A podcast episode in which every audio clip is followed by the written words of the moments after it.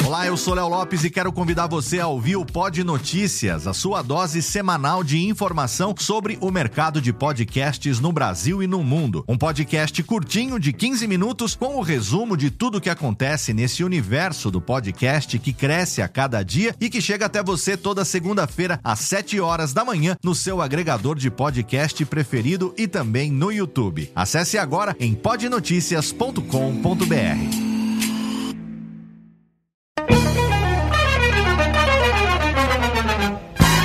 Começa agora, Radiofobia Classics. Radiofobia Classics.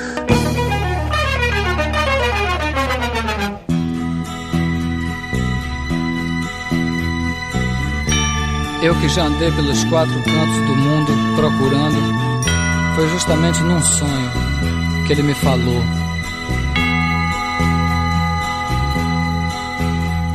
Às vezes você me pergunta por que é que eu sou tão calado? Não falo de amor quase nada, nem fico sorrindo ao teu lado. Você pensa em mim toda hora, me come, me cospe, me deixa. Talvez você não entenda mas hoje eu vou lhe mostrar.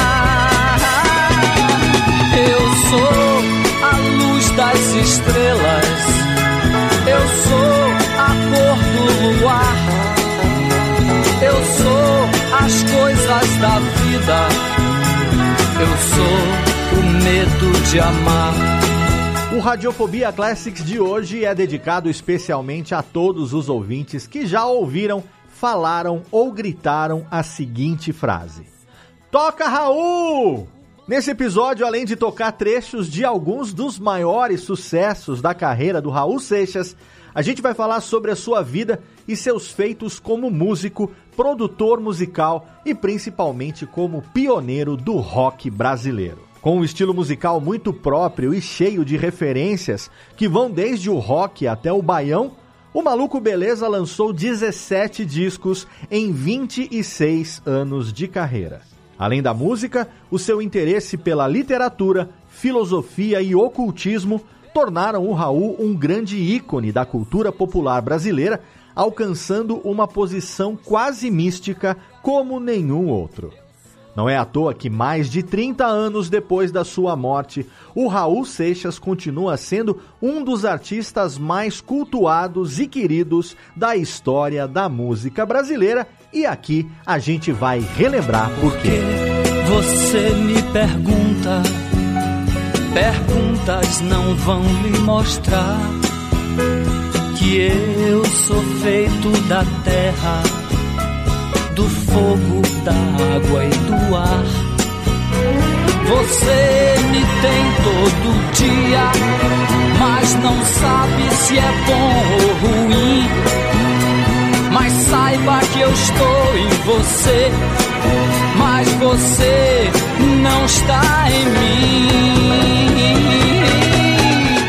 Saudações ouvinte do Radiofobia, eu sou Léo Lopes e tá no ar pela Radiofobia Podcast Network, mais uma edição do nosso podcast musical, o Radiofobia Classics, iniciando a sua temporada de 2022 com um dos artistas mais pedidos desde o começo do Classics. A gente vai falar do Raulzito, do maluco beleza, Raul Seixas, nesse episódio episódio repleto de história e com trechos de alguns dos maiores sucessos da carreira do Raul Seixas, que você confere em uma playlist no Spotify. Lá você vai encontrar não só a íntegra do programa, como também todas as músicas citadas no episódio de hoje. Uma playlist para você favoritar, ouvir, reouvir e, é claro, compartilhar com os seus amigos. Se você quiser, você pode também ajudar a gente a produzir os próximos episódios do Radiofobia Classics,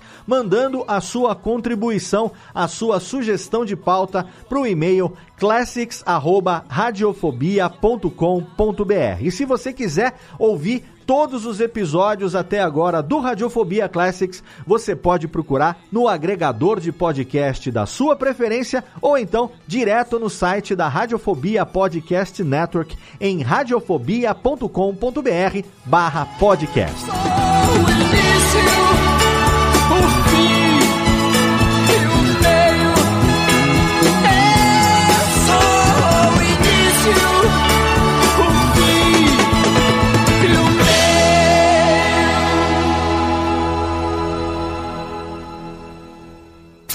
Radiofobia Classics.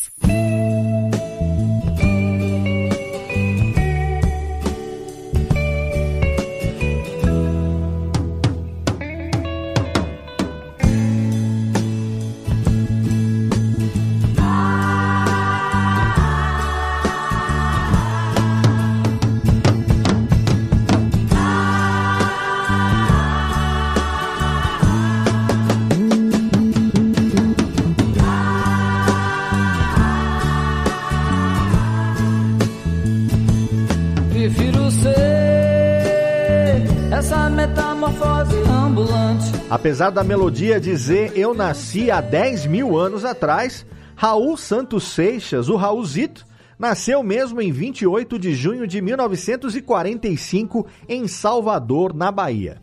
O seu nome foi escolhido em homenagem ao seu pai, Raul Varela Seixas, e ao avô paterno, que também se chamava Raul. O Raul pai era engenheiro da Estrada de Ferro e a mãe do cantor, Maria Eugênia Santos Seixas, se dedicava às atividades do lar, criando os dois filhos, Raulzito, o mais velho, e Plínio, o caçula. O Raul era uma criança saudável, mas que deu muita dor de cabeça para os pais. Quando estava na segunda série, ele repetiu de ano três vezes no Colégio São Bento. Segundo a biografia oficial dele, o motivo era que o Raul não conseguia se concentrar na escola e matava a aula para ouvir rock and roll na loja Cantinho da Música em Salvador. Ele também levava junto o irmão Plínio, cujo desempenho na escola não era tão ruim quanto o de Raul, mas também estava constantemente abaixo da média. Em 1959, aos 14 anos, o Raul conheceu o amigo Valdir Serrão e com ele fundou o Elvis Rock Club. Serrão era um delinquente juvenil descolado e apresentou o Raul para vários círculos sociais diferentes. Well, money, show, ready. Go, cat, go, my blue suede shoe. Well, you can do anything but take me over my blue suede shoe. Well, you can do it in my house, in my car, take my lick from my old blue job, doing the you wanna do. Uh, uh, honey, get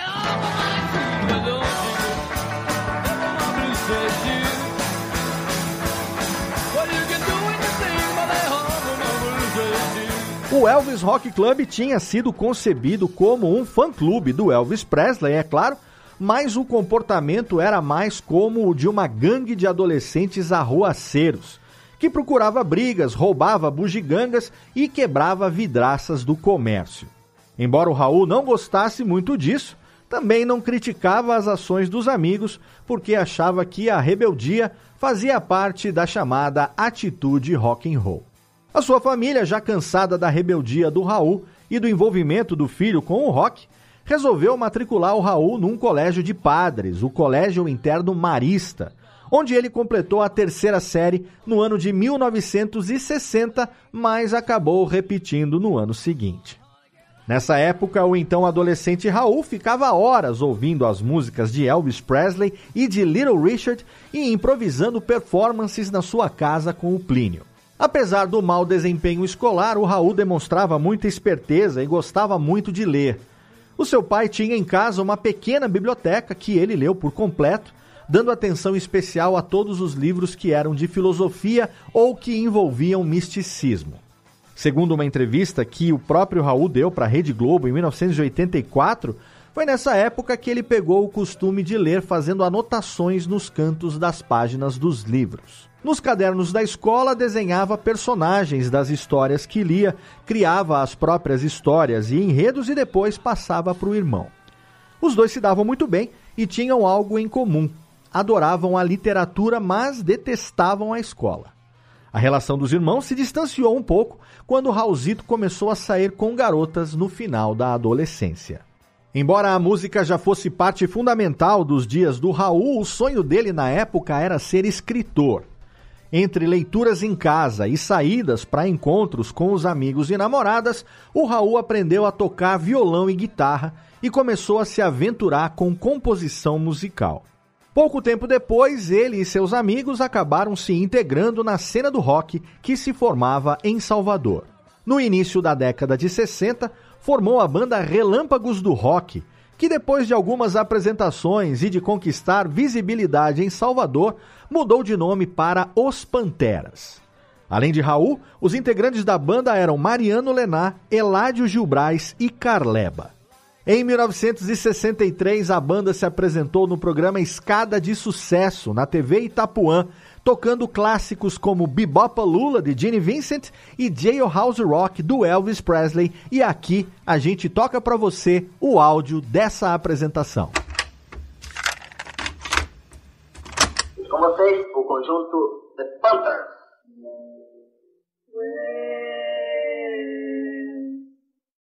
Bing bop lula, she's my baby. Bing bop lula, don't be leaving. Bing bop lula, she's my baby. Bing bop lula, don't be leaving. Bing bop lula,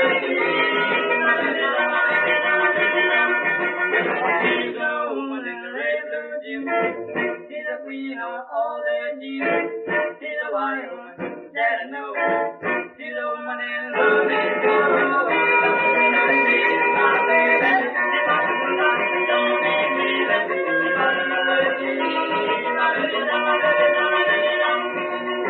No ano de 1966, o Raul começou um relacionamento com Edith Weisner, com quem viria a se casar. O pai da Edith era um pastor protestante vindo dos Estados Unidos que se opôs totalmente ao relacionamento da filha com o cantor. O pastor Weisner não achava Raul apropriado ou inteligente o suficiente para ser marido da sua filha Edith. Para provar o seu valor para o sogro, o Raul estudou durante seis meses para completar o segundo grau e prestar vestibular. E não contente em passar para um curso, passou em três: Direito, Psicologia e Filosofia, sendo que os dois últimos foram para a Universidade Federal da Bahia. Então, ele e Edith se casaram no ano de 1967 o mesmo ano em que o cantor e amigo do Raul, Jerry Adriani, convidou os Panteras para irem para o Rio de Janeiro gravar um álbum. O Raul abandonou os estudos, voltou a reunir os Panteras e aceitou o convite do Jerry. Vamos ouvir aqui o próprio Raulzito falando um pouco sobre essa época da sua vida? De vez em quando existe um lançamento de Raulzito. Raulzito é um apelido de família, bicho. Raul, minha mãe, porque sabe que meu pai? Meu avô chama-se Raul, é o Raulzão. Meu pai é Raulzinho. Eu tinha que ser Raulzito, que é menor ainda. Meu filho vai ser Raulzitinho, no mínimo. Meu, e Raulzito seus Panteras era o conjunto da época, bicho. Era o conjunto da época, era o conjunto mais quente da Bahia. Era o conjunto mais quente que na Bahia. Era assim o mais caro, o conjunto mais caro. O conjunto que dava, que dava bailes por não sei quantos, 50 cruzeiros na época. Você está entendendo? Então, esse conjunto era o conjunto da classe A da Bahia, que tocava no iate. Então, Raulzito veio para cá para o Rio com o Jair Adriano. Jair Adriano chegou lá, os, os, cantores só queriam ser acompanhados, porque na época, do, na época do, da Jovem Guarda, né? Os cantores só queriam ser acompanhados por Raulzito e Panteras. Aí, rapaz, era. Aí cheguei e fiz para Jair Adriano, ainda me lembro assim, o Jair cantando. Doce, doce amor, onde tens andado, digas por favor. Doce, doce amor, doce, doce amor, onde tens andado, digas. Raulzito, meu filho, como é que vai você, meu companheiro? Aquela coisa do Jerry, né? Meu, meu compadre, meu compadre, beleza, adoro ele.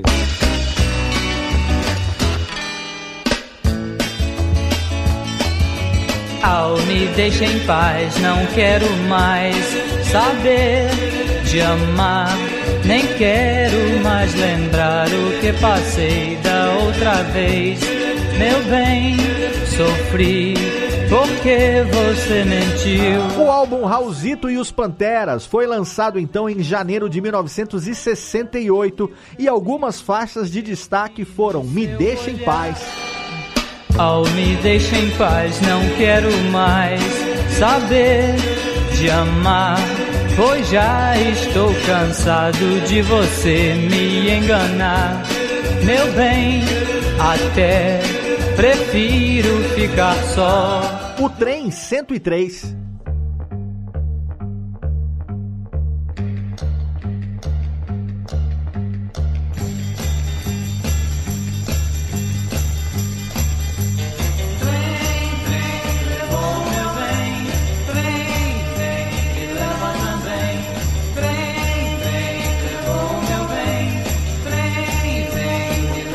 Até mesmo uma ousada versão de Lucy in the Sky with Diamonds dos Beatles, que foi chamada de Você Ainda Pode Sonhar.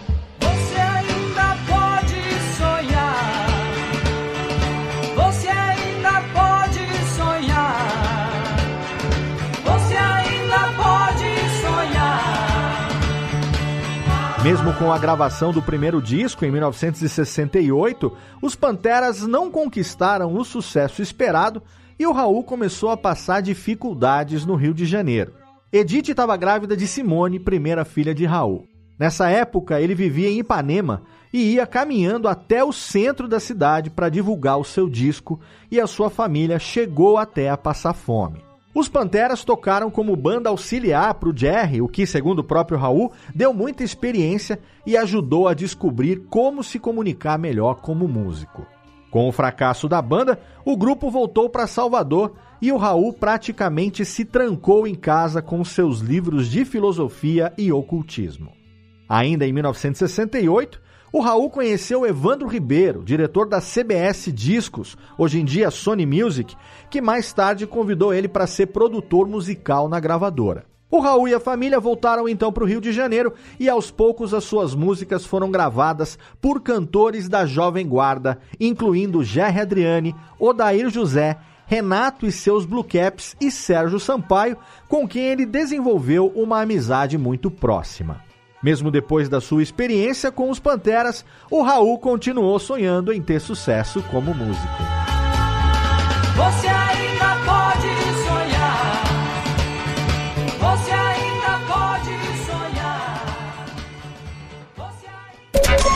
Rádio, Radiofobia Classics.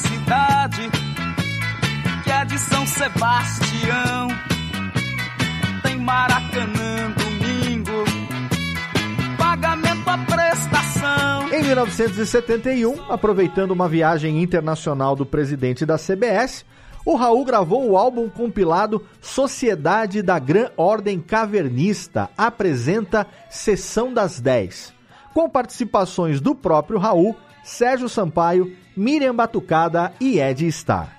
Esse episódio gerou um boato de que o disco tinha sido gravado sem a autorização do Evandro Ribeiro e que isso acabou gerando a demissão do Raul da CBS quando o presidente voltou. No entanto, esse boato foi desmentido pelo Ed Starr, que declarou que o trabalho foi profissional e feito com o conhecimento da gravadora e Raul não foi demitido. Tanto é que, em 1972, o Raul ainda produziu o compacto Diabo no Corpo, da Miriam Batucada, e só saiu da gravadora meses depois desse último trabalho, já contratado pela RCA Victor. Foi também em 1972 que o Raul Seixas resolveu participar do Festival Internacional da Canção com duas músicas. A música Let Me Sing, Let Me Sing, que foi defendida por ele,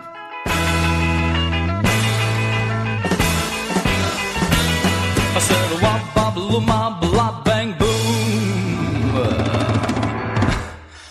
me sing, let me sing, let me sing my rock and roll. Let me sing, let me swing, let me sing my blues and go. Say, let me sing, let me sing, let me sing my rock and roll. Let me sing, let me swing, let me sing my blues and go. E a música Eu Sou Eu, Nicuri é o Diabo, que foi defendida por Lena Rios e os Lobos.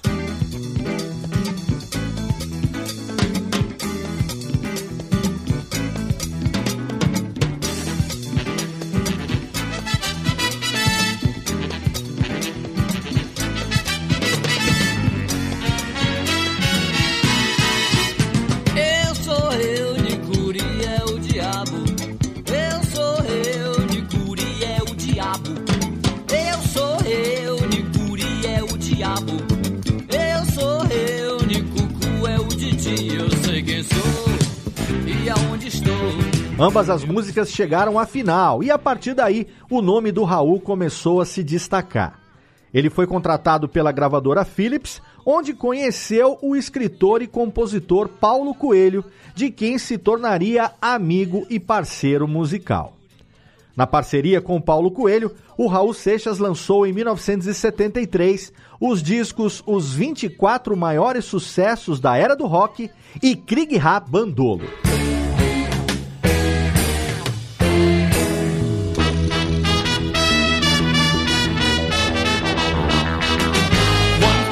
Three o'clock, four o'clock, rock. Five, six, seven o'clock, eight o'clock, rock. Nine, ten, eleven o'clock, twelve o'clock, rock. We're gonna rock around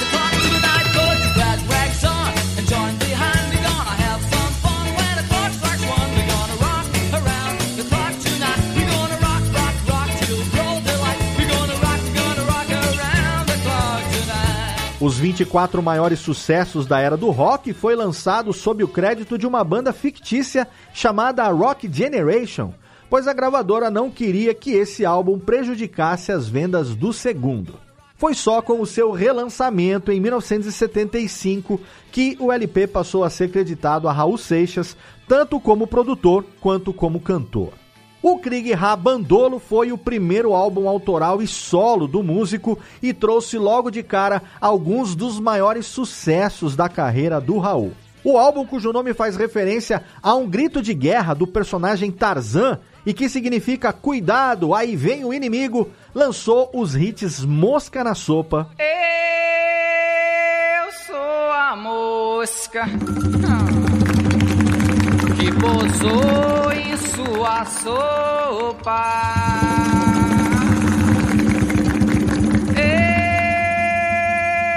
Eu sou a mosca que pintou pra lhe abusar.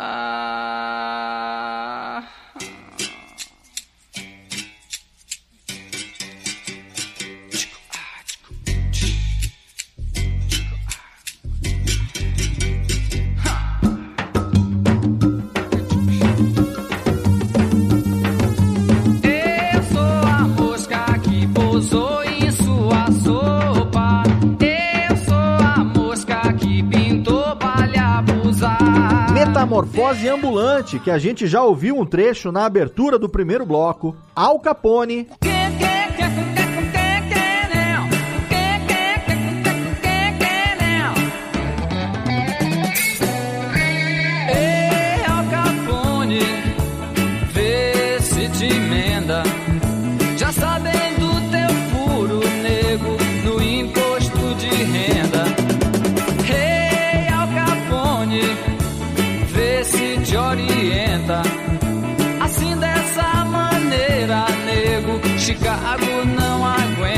e também Ouro de Tolo.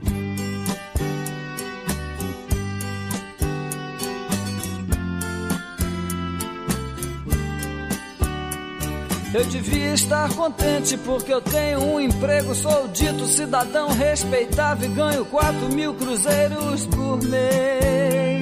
Eu devia agradecer ao senhor por ter tido sucesso na vida como artista. Eu devia estar feliz porque consegui comprar um Corcel 73. Eu devia estar alegre e satisfeito por morar em Ipanema depois de ter passado fome por dois anos aqui na cidade maravilhosa. Eu devia estar sorrindo e orgulhoso por ter finalmente vencido na vida, mas eu acho isso uma grande piada e um tanto quanto perigosa. Eu devia estar contente por ter conseguido tudo que eu quis, mas confesso abestalhado que eu estou decepcionado. Porque foi tão fácil conseguir, agora eu me pergunto e daí? Eu tenho uma opção de coisas grandes pra conquistar e eu não posso ficar aí parado. Parte da inspiração do Raul para escrever vinha do seu interesse pelo ocultismo, filosofia, psicologia e pela literatura de forma geral. Autores como Lao Tse, Nietzsche, George Orwell, Huxley e o famoso ocultista Aleister Crowley eram os preferidos do cantor.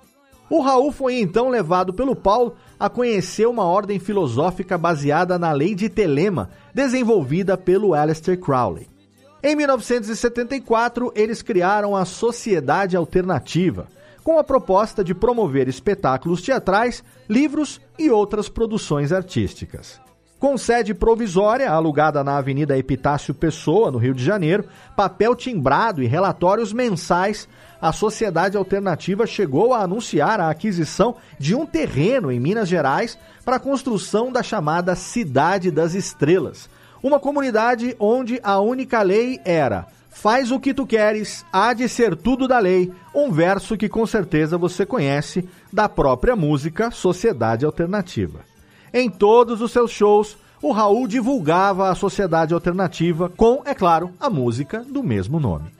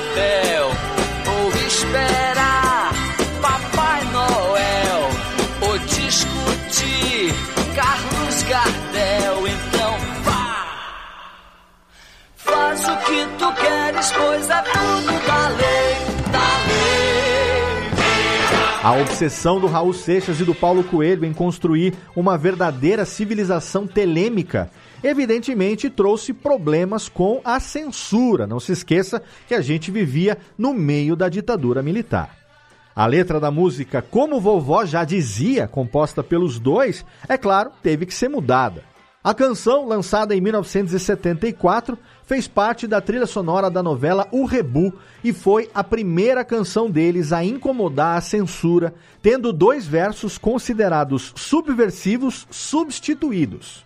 Quem não tem papel dá recado pelo muro e quem não tem presente se conforma com o futuro foram trocados por quem não tem filé come pão com osso duro e quem não tem visão bate a cara contra o muro. No documentário Ritmo Alucinante, pode ser visto o show do Raul Seixas no Hollywood Rock de 1975, no qual ele interpreta a canção com os versos originais e, é claro, você ouve aqui. Eu vou lhe explicar por que eu uso óculos escuros.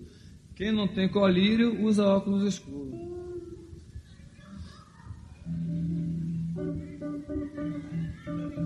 É a mesma coisa de quem não tem cão caçar com gado, aquele negócio.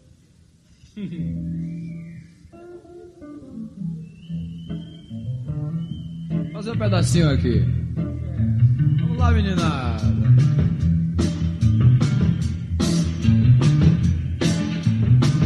Quem não tem colírio usa óculos escuros.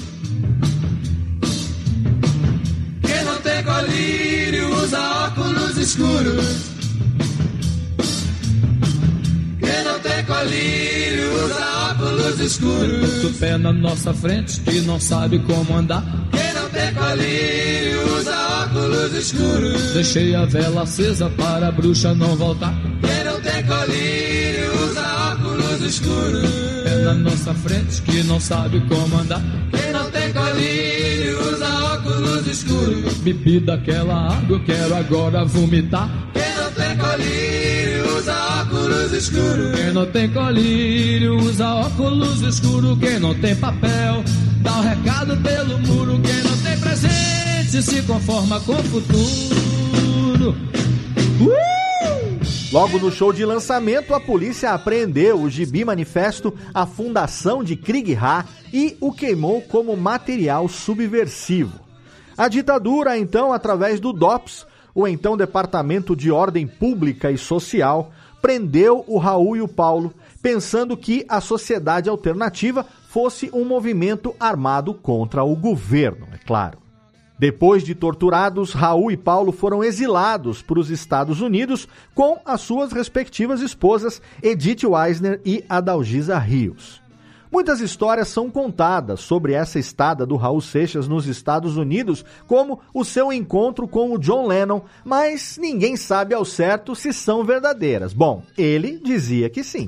Eu conheci o John em Nova York em 1974. Uhum. Mas aí você conheceu o John Lennon em Nova York? Passei né? três dias com ele. A gente já se comunicava. Já tinha escrito cartas para ele sobre a sociedade alternativa.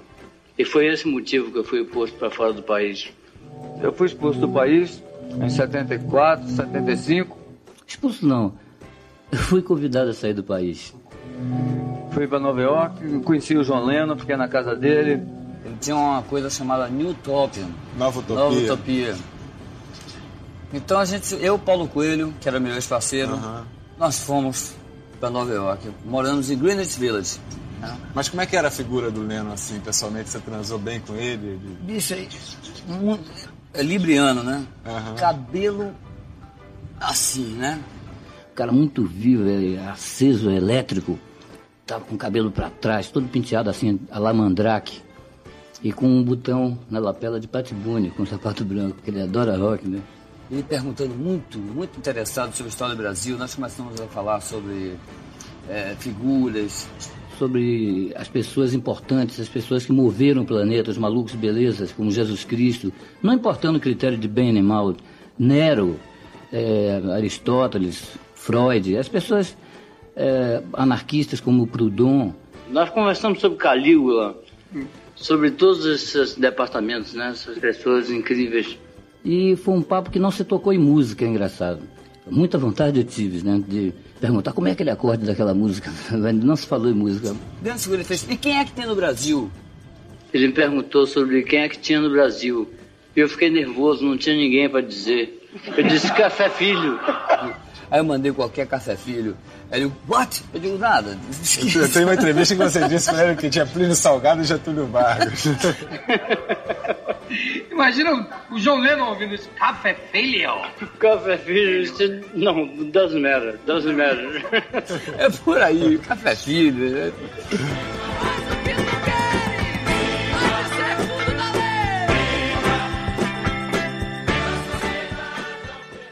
Radiofobia Classics.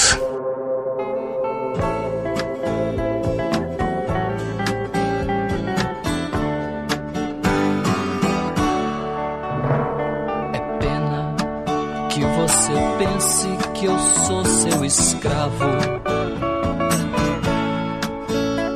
Dizendo que eu sou seu marido e não posso partir. Como as pedras imóveis na praia, eu fico ao teu lado, sem saber dos amores que a vida me trouxe, eu não pude viver. Enquanto estavam nos Estados Unidos, o álbum Guita foi lançado no Brasil. As gravações já tinham sido feitas antes do exílio do Raul e do Paulo Coelho e o disco foi fortemente censurado pela ditadura militar por conter muitas mensagens de ambiguidade e anarquia. O álbum fez tanto sucesso que vendeu 600 mil cópias e certificou o cantor com o seu primeiro disco de ouro. Ele e o Paulo Coelho foram transformados em patrimônio cultural brasileiro e foram então convidados a voltar para o Brasil.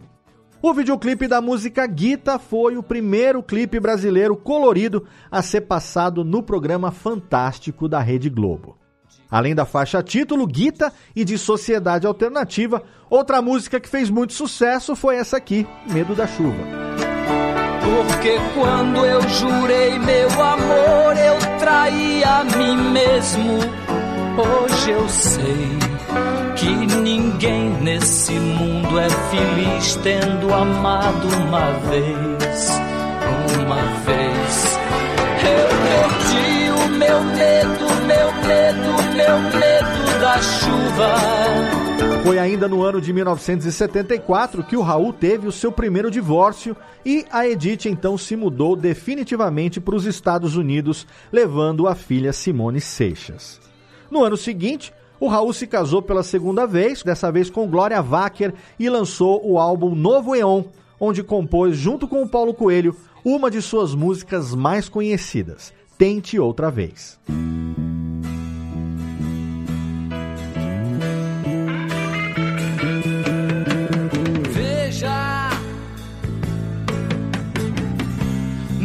Diga que a canção está perdida. Tenha fé em Deus, tenha fé na vida.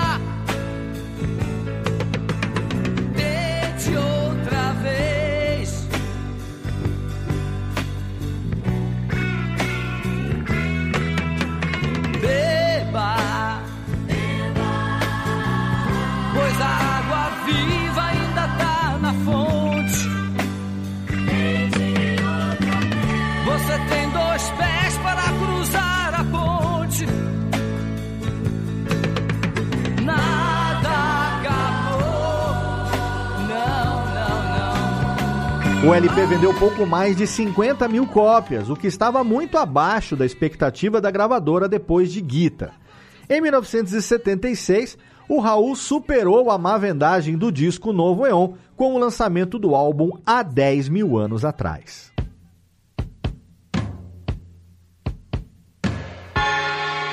Um dia, numa rua da cidade, eu vi um velhinho sentado na calçada, com uma cuia de esmola e uma viola na mão. O povo parou para ouvir. Ele agradeceu as moedas e cantou essa música que contava uma história, que era mais ou menos assim. Eu nasci há 10 mil anos atrás. E não tem nada nesse mundo que eu não saiba demais. É, eu nasci há 10 mil anos atrás. Não tem nada nesse mundo que eu não saiba demais. Eu vi Cristo ser crucificado, o amor nascer e ser assassinado. Eu vi as bruxas pegando fogo pra pagarem seus pecados. Eu vi, eu vi Moisés cruzar o mar vermelho, vi Maomé cair na terra de joelhos. Eu vi Pedro negar Cristo por três vezes diante do espelho. Eu vi. O álbum trazia de volta a persona mística do Raul, o profeta, o guru. A faixa título e a música Eu Também Vou Reclamar tocaram a exaustão nas rádios brasileiras no verão daquele ano, quando nasceu Scarlett, a segunda filha do Raul. Com a ajuda do cunhado Jay Wacker, o Raul organizou a coletânea Raul Rock Seixas, que mantinha a mesma fórmula do álbum Os 24 Maiores Sucessos da Era do Rock, contendo interpretações de grandes sucessos do rock em inglês. O álbum contava inclusive com o inusitado medley de Blue Moon of Kentucky com Asa Branca. Child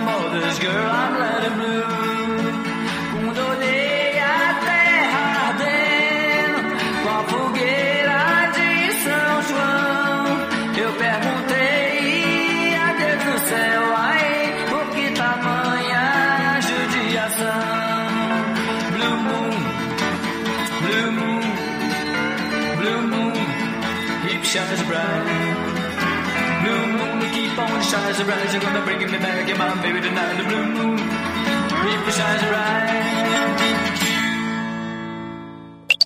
Radiofobia. Radiofobia Classics. Classics.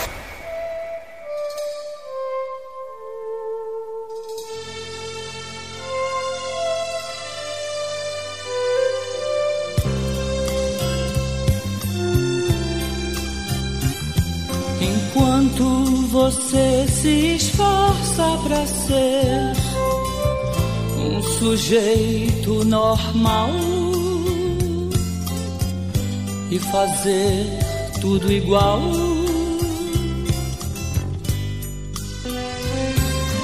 Eu do meu lado aprendendo a ser louco, um maluco total na loucura real.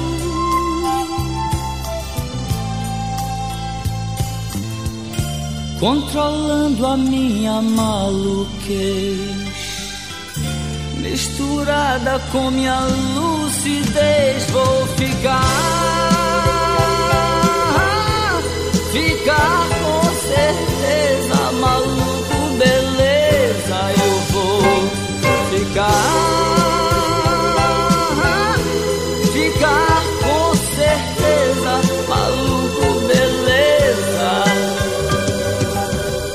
Depois disso, chegou então ao fim o seu contrato com a gravadora Philips e a sua parceria com Paulo Coelho, embora os dois continuassem amigos. No ano de 1977, a gravadora WEA, no seu primeiro ano de operação, se interessou em contratar o Raul Seixas. Sob o novo selo, o Raul lança o disco O Dia em que a Terra Parou. A crítica especializada não gostou muito, mas os fãs amaram. As faixas Maluco Beleza e a titular O Dia em que a Terra Parou são duas das mais populares do Raul em todos os tempos.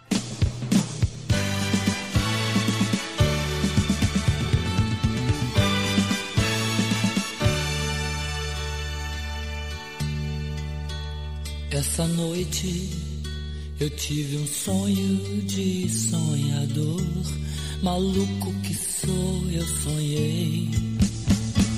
Com o dia em que a terra parou, com o dia em que a terra parou. A partir de 1978, Raul Seixas entrou numa fase complicada, tanto na vida pessoal quanto na vida profissional. Em decorrência de anos de alcoolismo, o Raul teve uma crise no pâncreas, foi internado e teve que retirar parte da glândula. O seu médico pediu que ele parasse de beber, mas alguns meses depois ele voltou à rotina de sempre. Enquanto se recuperava da pancreatite numa fazenda na Bahia, o Raul se divorciou de Glória, que, assim como Edith, também se mudou para os Estados Unidos, levando a filha Scarlett. Naquele mesmo ano, o Raul conheceu Tânia Barreto, com quem teve um relacionamento que durou até 1979.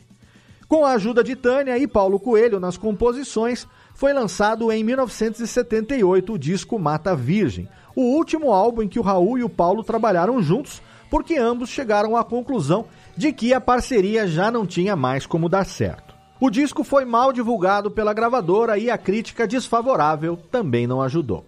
Depois do fracasso comercial e uma separação conturbada da companheira Tânia, Raul entrou em depressão. Nessa época começaram as suas internações constantes para tratar do alcoolismo e um boato entre as grandes gravadoras de que ele era um artista com uma personalidade difícil de trabalhar. Foi quando Raul conheceu Ângela Costa, a Kika Seixas, sua quarta companheira e também produtora musical. Nessa época, Raul tinha pouca visibilidade, pois não estava fazendo muitos shows e nem indo a programas de televisão. Segundo a Kika na sua biografia, esse foi um período financeiro complicado, porque a família sobrevivia com o valor recebido por direitos autorais das músicas de Raul e da ajuda de familiares. O seu último disco, lançado pela gravadora WEA, foi Por Quem os Sinos Dobram, em parceria com Oscar Rasmussen, que também não alcançou muito sucesso em vendas e levou o Raul a rescindir o contrato com a gravadora.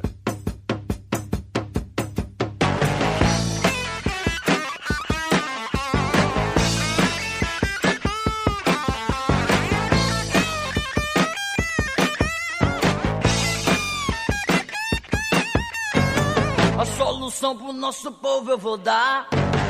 Negócio bom assim ninguém nunca viu. Tá tudo pronto aqui, é só vir pegar. A solução é alugar o Brasil. Nós não vamos pagar nada.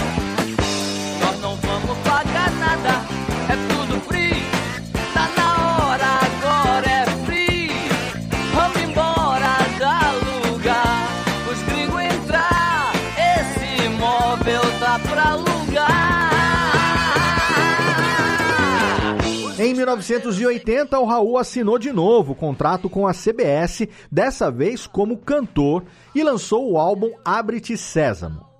O disco fez algum sucesso na época com as músicas Aluga-se e O Rock das Aranha, e vendeu razoavelmente bem, mas ambas as músicas foram censuradas. Aluga-se era uma forte crítica sobre a relação do governo brasileiro com outros países, principalmente os Estados Unidos. Já o Rock das Aranha foi censurada devido à sua letra sexualmente sugestiva.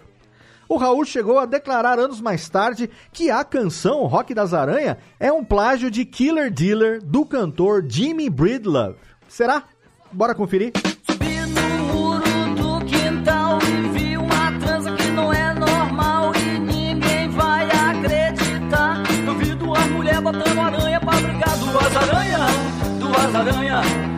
Duas aranha, duas aranha. Nega a mulher deixar de manhã, minha cobra quer comer sua aranha. Cats all ain't she a treat? When they see my baby walking down the street, she's a killer, a killer, killer, oh, killer, a killer, killer. She's a killer, killer, killer, and boy, she's my sweet. Ainda bem que o Raul assumiu, porque não dá pra negar, né? Em 1981 nasceu Vivian Seixas, a terceira filha do Raul com Kika Seixas. No mesmo ano, ele rescindiu o contrato com a CBS, porque a gravadora pediu a ele que gravasse um LP em homenagem à Lady Di, a Lady Diana, e o Raul considerou isso uma grande palhaçada. A partir daí, ele ficaria três anos sem gravadora e só voltaria com um novo disco de músicas inéditas em 1983, no álbum Raul Seixas, pela gravadora Eldorado. O disco ficou conhecido especialmente pela música O Carimbador Maluco, atraindo um novo público mais jovem para o trabalho do músico baiano. Mas nesse meio tempo, ele não ficou longe das polêmicas, não. Em 1982, o Raul Seixas foi tocar num show em Caieiras, na Grande São Paulo, completamente bêbado. O público chegou até a achar que se tratava de um impostor e tentou linchar o Raul Seixas. Mesmo com o acontecido, o álbum ajudou a melhorar a situação profissional dele. O LP vendeu mais de 100 mil cópias no ano do seu lançamento, rendendo mais um disco de ouro para o Raul e uma nova oportunidade de contrato com uma grande gravadora. 5, 4, 3, 2. Parem. Espera aí. Onde é que vocês pensam que vão? Hã? Hã? Multiplax um não vai a lugar nenhum. Um não vai a lugar nenhum. Tem que ser selado, registrado, carimbado, avaliado, rotulado. Se quiser voar, se quiser voar. Pra lua taxa é alta, pro sol identidade. Mas já pro seu foguete viajar pelo universo é preciso meu carimbo dando sim, sim, sim. O seu multiplax um não vai a lugar nenhum.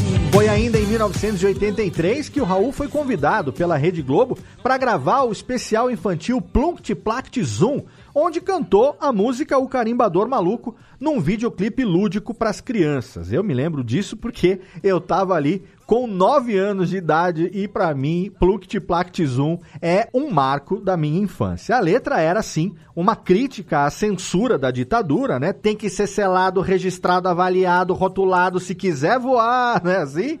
Exatamente. Mas o especial de televisão deu à música a ambiguidade suficiente para que ela não fosse nem censurada nem retirada da TV.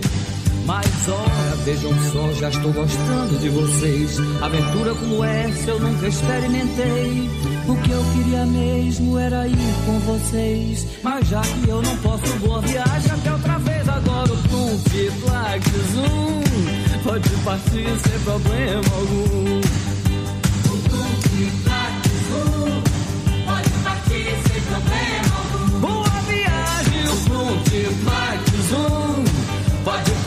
Sem problema algum. Oh, Plump Zoom pode partir sem problema algum.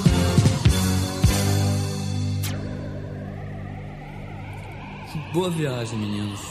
Boa viagem. Rádio Fobia Classics.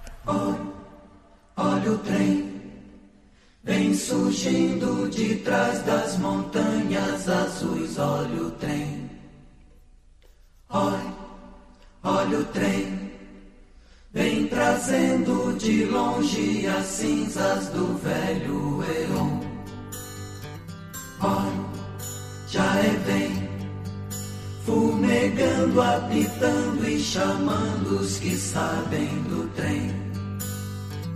Olha, é o trem, não precisa passagem, nem mesmo bagagem no trem.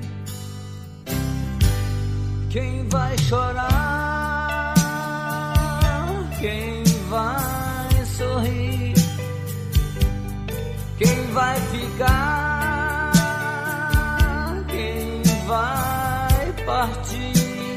Em 1984, Raul Seixas lançou pela Som Livre o álbum Metrô Linha 743 e um disco ao vivo.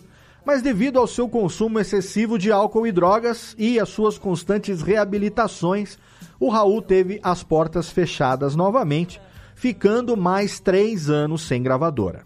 Nessa época, a depressão do Raul se intensificou mais uma vez, assim como os problemas com a família. O Plínio Seixas declarou em entrevistas que chegou a buscar o irmão várias vezes em bares apagado pela bebida. A pior parte, segundo Plínio e Kika, era que o Raul se recusava a aceitar que era doente, fora a constante preocupação da família com o fato de ele não ter mais parte do pâncreas. Foi também nessa época que o Raul deu uma das suas entrevistas mais icônicas, quando declarou com bom humor que foi atropelado por uma onda. Que aconteceu foi o seguinte: o carro do Raulzito era um Dodge Polara, também conhecido como Dodinho, e foi atingido por uma onda na praia de Ipanema em função da ressaca do mar. Quando isso aconteceu, o Raul tinha deixado o carro estacionado na orla, porque ele tinha bebido algumas e não podia dirigir alcoolizado. E aí então, depois do acontecido, a jovem repórter Glória Maria perguntou para ele como que ele estava se sentindo. Pra você que é uma pessoa, Raul, que defende a natureza, o que, que você acha dessa ressaca? Eu acho que, eu acho que é, é uma coisa profética, já está na profecia. É porque, inclusive, eu acho que todo mundo sabe que, que o Rio de Janeiro está é, abaixo do nível do mar. Então, isso eu acho que é um primeiro vômito, assim, é o primeiro, o primeiro anúncio. Olha lá, compadre, lá aterrou, então vamos lá, as portas do edifício estão fechadas. E quem dançou fui eu, que o meu carro, sabe, foi jogado para cima e arrebentou o carro todo. Quer dizer, e, e, ainda bem que são para segurar a barra de onda, sabe? Por favor, a onda tá certa. A onda tá certa. O que tá errado é esse negócio de aterro, botar difícil. Aí tomara que arrebente os edifícios tudo aí, não arrebente. Você tá entendendo? Aí, tudo bem. Eu sei que eu dancei com vidro aí, com tudo, mas tudo bem. A natureza dá certo. Essa entrevista pode ser encontrada na íntegra no YouTube e eu vou deixar o link, é claro, na postagem do episódio para você.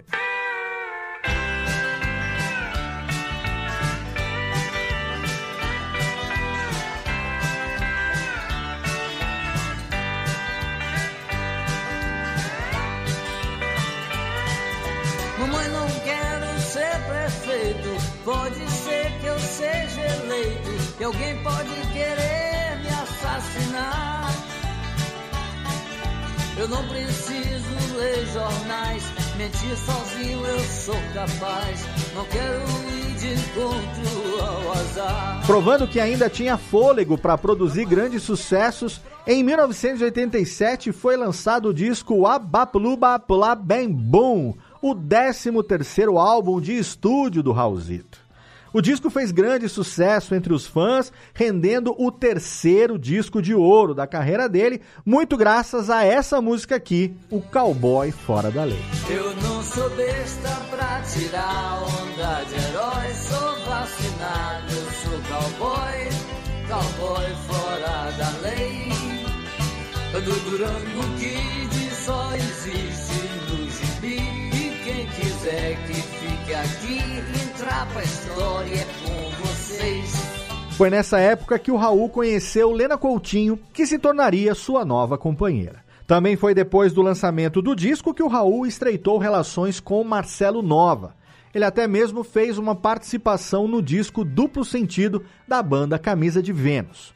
O relacionamento do Raul e da Lena não durou muito tempo, pois eles já estavam separados quando, em 1988, foi lançado o álbum A Pedra de Gênesis. O álbum foi bem recebido pela crítica especializada, mas as vendas foram decepcionantes. As primeiras razões foram os baixos investimentos da gravadora em divulgação e o fato do Raul não ter saído em turnê para promover o disco, tendo em vista os seus problemas de saúde. O seu afastamento dos shows continuaria até o início da sua turnê de retorno aos palcos com o músico Marcelo Nova em 18 de setembro de 1988, menos de um mês depois do lançamento do disco. Em 1989, o Raul ainda estava em turnê com o Marcelo Nova, agora seu parceiro musical, totalizando 50 apresentações pelo Brasil. Durante os shows, o Raul se apresentou debilitado tanto é que só participava de metade do show depois da primeira metade ser feita exclusivamente pelo Marcelo. Muito magro, sua saúde já dava sinais de não estar boa.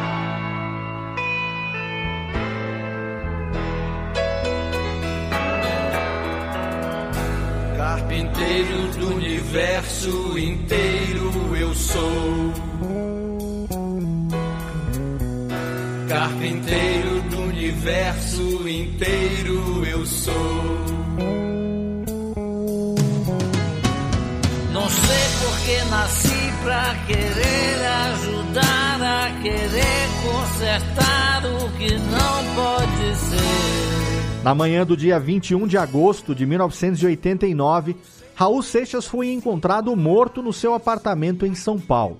Ele morreu aos 44 anos de pancreatite aguda seguida de parada cardíaca, agravada pelo fato de ele não ter tomado insulina no dia anterior, e foi velado pelo resto do dia no Palácio das Convenções do AMB, também em São Paulo.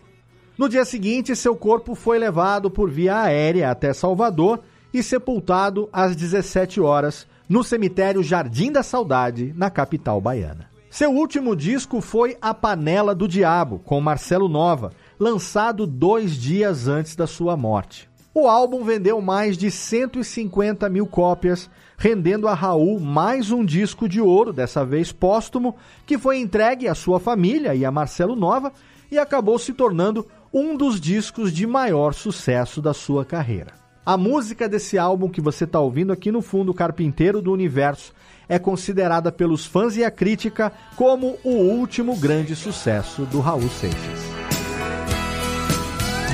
Carpinteiro do universo inteiro eu sou. Carpinteiro do universo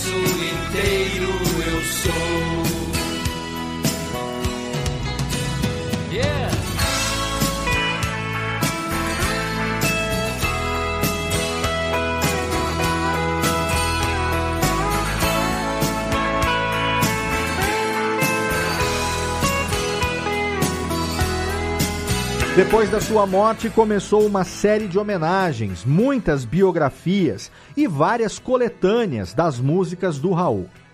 Mesmo muitos anos após a sua morte, Raul Seixas continua fazendo sucesso entre as novas gerações.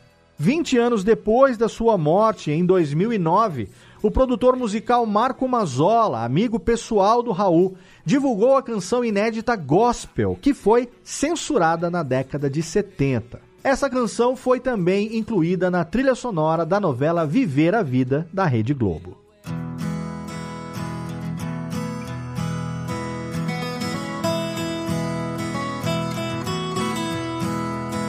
que é que o sol nasceu de novo e não amanheceu?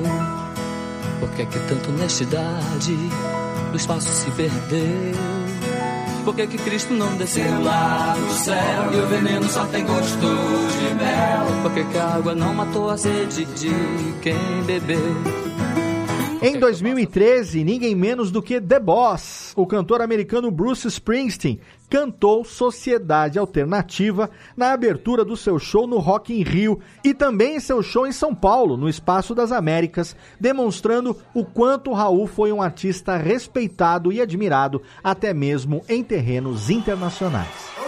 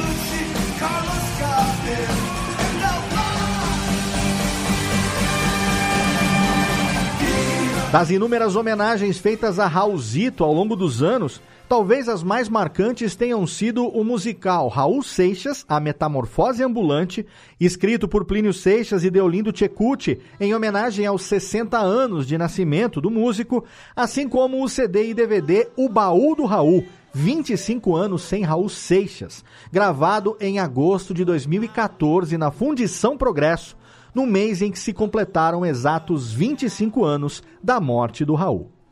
A coletânea contou com a participação dos seus sucessos nas vozes de Jerry Adriane, Nação Zumbi, Bahia, Ana Canhas, Forfã, Zé Cabaleiro, Marcelo Nova, Marcelo Genesi, Digão, Tico Santa Cruz, Cachorro Grande, entre outros, além da presença da banda original do Raul, os Panteras.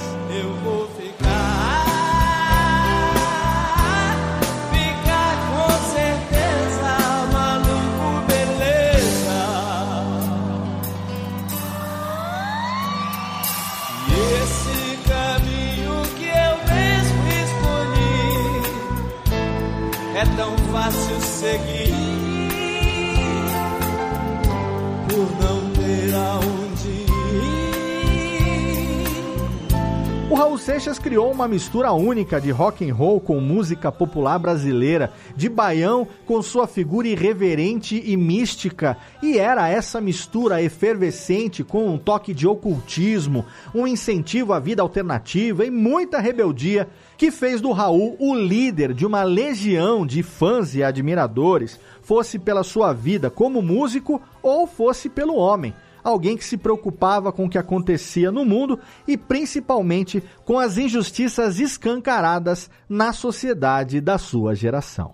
Muito além do seu legado musical, Raul Seixas deixou pra gente um legado de questionamento à autoridade, honestidade, mente aberta e, é claro, uma certa loucura saudável. Mas é por sua música que o celebramos ainda hoje, 32 anos após a sua morte, e que faz com que o famoso grito de Toca Raul nunca seja esquecido.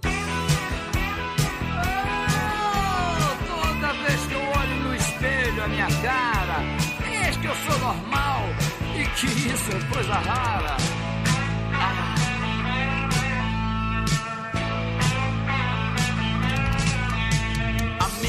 Enfermeira tem mania de artista. Trepa minha cama, crente que é uma trapezista. Eu não vou dizer que eu também seja perfeito. Mamãe me viciou a só querer mamar no peito. Hey, hey. Ah, quando acabar E aqui a gente encerra essa edição totalmente maluca beleza do seu Radiofobia Classics, um podcast original da Radiofobia, podcast multimídia que tem a mim, Léo Lopes, na produção geral, apresentação e edição, a Lana Távora na pesquisa e produção de pauta e a arte do Gui de la Coleta. Se você quiser, você pode ajudar a gente a produzir os próximos episódios do podcast, mandando a sua contribuição ou sugestão para o e-mail classics@radiofobia.com.br e também seguindo e interagindo com o arroba rfobiaclassics no Twitter. Não esquece também de assinar no Spotify a playlist com o episódio e também com todas as músicas que foram citadas no programa. E se você gostou, não deixa de classificar o Classics com cinco estrelas no seu agregador preferido e também, é claro, de espalhar o link pelas redes sociais, que isso ajuda bastante a gente a crescer e produzir um podcast cada vez melhor para você.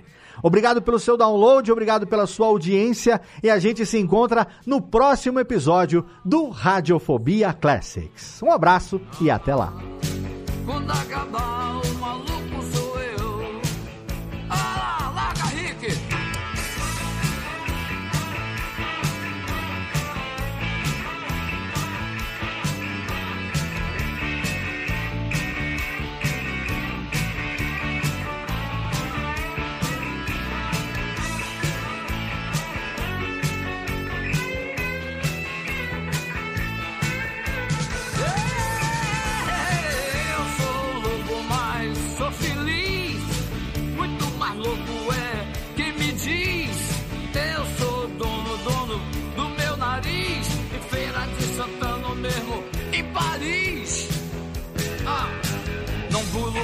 Governo, nem polícia, nem censura.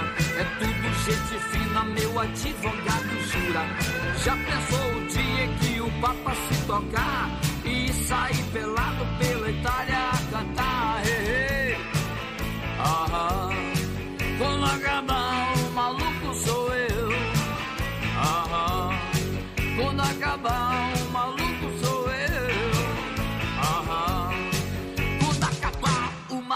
sou eu. É, a coisa tá assim.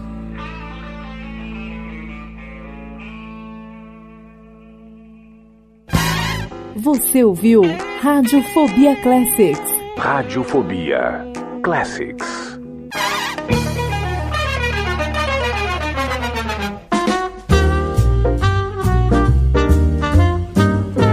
Esse podcast foi produzido pela Radiofobia Podcast Network. Acesse radiofobia.com.br barra podcast para conhecer e ouvir todos os nossos programas ou assine no seu agregador de podcast preferido. Esperamos você no próximo episódio.